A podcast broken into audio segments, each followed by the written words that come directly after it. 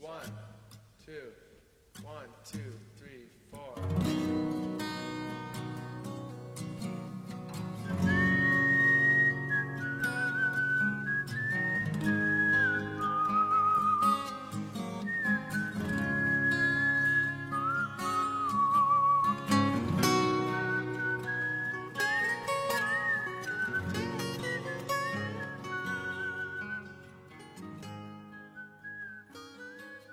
昨天推送的是平克·弗洛伊德，今天推送的依然是大名鼎鼎的乐队——枪炮与玫瑰，枪花乐队。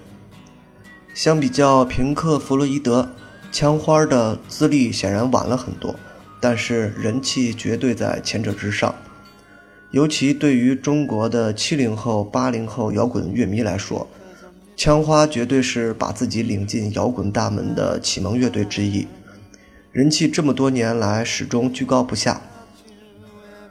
不可否认，八十年代美国的长发金属红极一时，如毒教、邦乔维等等。他们舞台华丽，吉他抢耳，但总有一点脂粉气过重的现象。不过，枪花的出现让长发金属党们忽然变得硬朗了很多，也流氓了很多。无论从 Slash 到达夫，再到 Rose。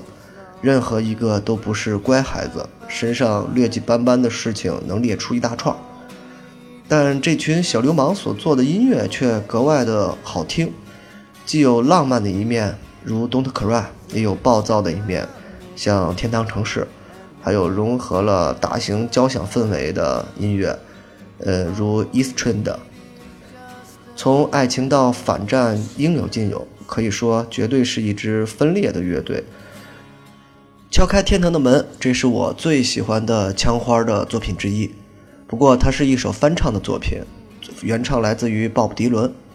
但我估计这首歌应该是流行音乐史上最特别的一首翻唱，因为它和原唱的特点没有一点相似的。原唱那种民谣化的娓娓道来，到枪花这里就变成了彻头彻尾的硬摇滚风格，听起来非常有劲和过瘾。尤其这首歌的现场版，更加火爆十足。即使你隔着屏幕，也会感受到那种摇滚现场的热度扑面而来。枪花对于中国摇滚的启迪意义，绝不亚于涅槃，区别仅仅在于柯文死了。枪花的成员们虽然各种波折，但依然都还活着，否则他们绝对也会被推上神坛，会被无限制的神化。当然。半个原始阵容重新回归的枪花，依然还有很大的关注度。我认识的不少朋友都在微博上不时地表示想去看看枪花的现场。即便到了今天，枪花参加各种音乐节，依然是当天的压轴乐队，可见枪花的地位是有多么高大上。枪花能够吸引人，不仅在于音乐，更在于外形。几乎每个位置上的每个人。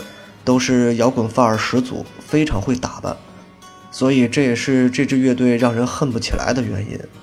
尽管涅槃和枪花两支乐队之间并不对付，但远在几万公里之外的我们，多数都会对这两支乐队非常喜欢。这两支乐队都是初听摇滚时绝对不能错过的乐队。我也一样，曾经买过枪花的背包，在很长的几年内。永远都是背着那个花里胡哨的包去单位，以此标榜自己的摇滚态度，加强自己身上的那种摇滚符号吧。这么多年过去了，枪花的音乐响起来，依然会让我忽然感到浑身一热，仿佛一下子又开始狂妄起来。这就像酒壮怂人胆，歌精废柴魂。我知道当年有不少在广东流水线上打工的年轻人。比如三河大神等等，耳机里都会有枪花的音乐不时传出。尽管枪花已经过气了很久了，但是想想自己的过去，然后给自己一点信心，那么就不枉喜欢过枪花这支乐队。好了，开始听歌。